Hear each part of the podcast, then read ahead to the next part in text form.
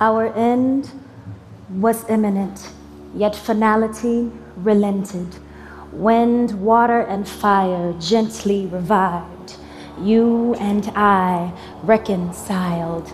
Rhythms realigned. The blues gone green. Your care in conserving in exchange for my fruit and replenishing this picturesque restoring of painted skies, mountains rolling, forest covering, no more warming the purity and simplicity of how we used to be. You remember me? All I give to humanity, housing land, seas, birds, beasts, and all of mankind, exclusively the interface where you and the elements meet and vibrate harmoniously.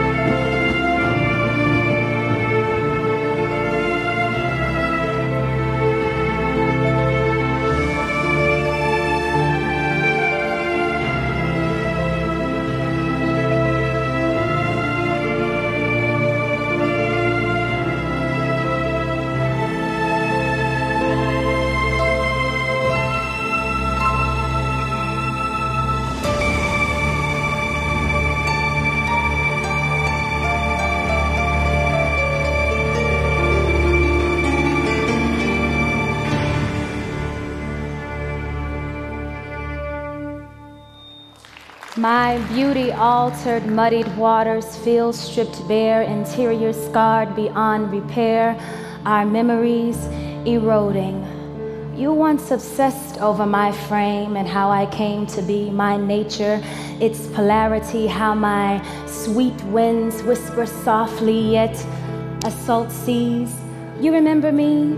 All I give to humanity, housing land, seas, birds, beast and all of mankind exclusively the interface where you and the elements meet and vibrate harmoniously. The unseen traveler, forever passing, carrying life, moving, awning of earth, felt and heard, strong and stirring, blowing.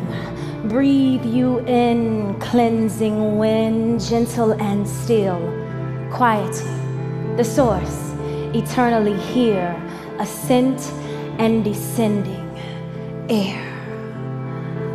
Rhythmic flow, fluid and graceful, waves of serenity, smooth streams of purity, rains replenishing rapidly.